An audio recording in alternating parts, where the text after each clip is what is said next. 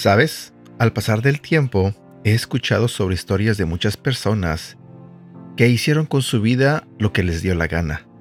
Muchas de ellas se perdieron en el alcohol, por ejemplo. Otras en las drogas. Otras personas simplemente se dejaron, se abandonaron y dejaron de cuidarse a sí mismas. Quizás su salud se fue deteriorando a un punto que no les importó hacer lo que sea con su vida, pensando en que al final de cuentas era su vida, era su cuerpo. Y así mucha gente ha desperdiciado su vida, su cuerpo, todo en sí, pensando que como es suyo, puede hacer lo que sea. Hay personas que gastan su vida haciendo el mal, cometiendo delitos, maltratando a la gente, y eh, golpeándola, haciendo todo lo que a Dios no le gusta. Y lo hacen pensando en que, como es su vida, ellos pueden hacer lo que quieren. En el devocional de hoy, quiero explicarte que tu vida es tuya, pero también tu vida le pertenece a Dios. Buenos días, mi nombre es Edgar y este es el devocional de Aprendiendo Juntos. Nuestras vidas no son nuestras, y aún así Dios nos las ha entregado. Te lo diré nuevamente, nuestras vidas no son nuestras, y aún así Dios nos las ha entregado. Es una de esas santas contradicciones que causan que miremos resueltamente el rostro de Dios con absoluto asombro. Es cierto, usted es manufactura de Dios. Ha sido creado por Jesucristo para un solo propósito. Por las buenas obras que Dios planeó específicamente para usted antes del comienzo del tiempo. Está en el plan de Dios que usted camine en la vida que Él ha planeado y que ha preestablecido para su provecho. Pero la opción sigue siendo suya. Usted puede hacerlo a su manera o hacerlo a la manera de Dios.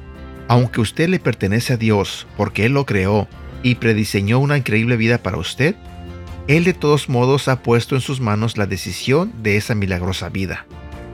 Una de las instancias más prácticas en las que escogemos a Dios o nos escogemos a nosotros mismos es en nuestros hábitos y preferencias emocionales. Usted debe renunciar a su derecho a quejarse y a poner mala cara, para entonces abrazar de todo corazón el plan de Dios para su vida, que se encuentra en el fruto del Espíritu Santo. Usted fue creado para buenas obras, y no para las obras de la carne ni para las opiniones de sus emociones.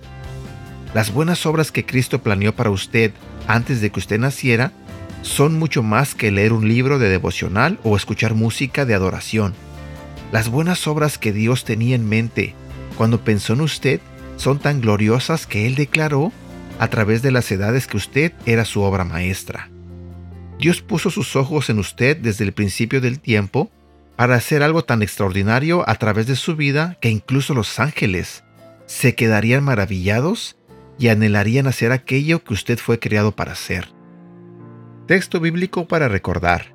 Salmos capítulo 119 versículos 105 al 112.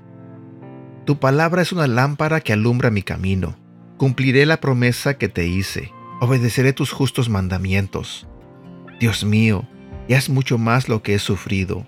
Mi vida está siempre en peligro, pero nunca olvido tus enseñanzas. Los malvados me ponen trampas, pero yo obedezco tus mandamientos. Recibe con agrado esta alabanza que te ofrezco, y enséñame tu palabra. Cumple tu promesa y dame ánimo. Tus enseñanzas son mías, son la alegría de mi corazón. He decidido cumplirlas para siempre y hasta el fin. Y por último, quiero compartir contigo lo que dice la Biblia en el libro de Primera de Pedro, capítulo 1, versículo del 6 al 13. Por eso, aun cuando por algún tiempo tengan que pasar por muchos problemas y dificultades, alégrense. La confianza que ustedes tienen en Dios es como el oro. Así como la calidad del oro se pone a prueba con el fuego, la confianza que ustedes tienen en Dios se pone a prueba con los problemas. Si ustedes pasan la prueba, su confianza será más valiosa que el oro, pues el oro se puede destruir. Así, cuando Jesucristo aparezca, hablará bien de la confianza que ustedes tienen en Dios, porque una confianza que ha pasado por tantas pruebas merece ser alabada. Ustedes, aunque nunca han visto a Jesucristo, lo aman y creen en Él, y tienen una alegría tan grande y hermosa que no puede describirse con palabras. Ustedes viven alegres porque ya saben que Dios los salvará, y por eso confían en Él. Los profetas estudiaron con cuidado todo acerca de esta salvación, y hablaron de lo que Dios, por su amor, les daría a ustedes. Antes de que Cristo viniera al mundo, su Espíritu les enseñaba a los profetas lo que Él debería sufrir aquí en la tierra, y también les enseñaba todo lo hermoso que sucedería después.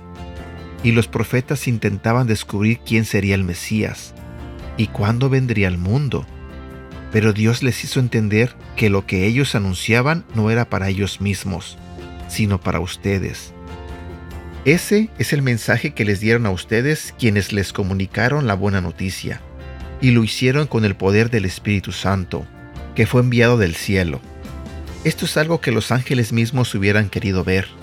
Por eso, estén atentos y piensen bien lo que van a hacer, para que siempre hagan lo correcto, y confíen plenamente en que Dios los tratará bien cuando regrese Jesucristo. Y bueno, espero que este devocional te haya hecho entender un poco de lo que tenemos que hacer y de lo que no debemos hacer. Pongamos nuestra confianza en Dios y tratemos de hacer siempre lo correcto. Cuidemos nuestra vida, aun a pesar de que pensemos que nos pertenece. La verdad es que nuestra vida le pertenece a Dios, así que alabemos a Dios con nuestra vida. Que Él se sienta orgulloso de nosotros. Cuídate mucho, te mando un fuerte abrazo y que Dios te bendiga.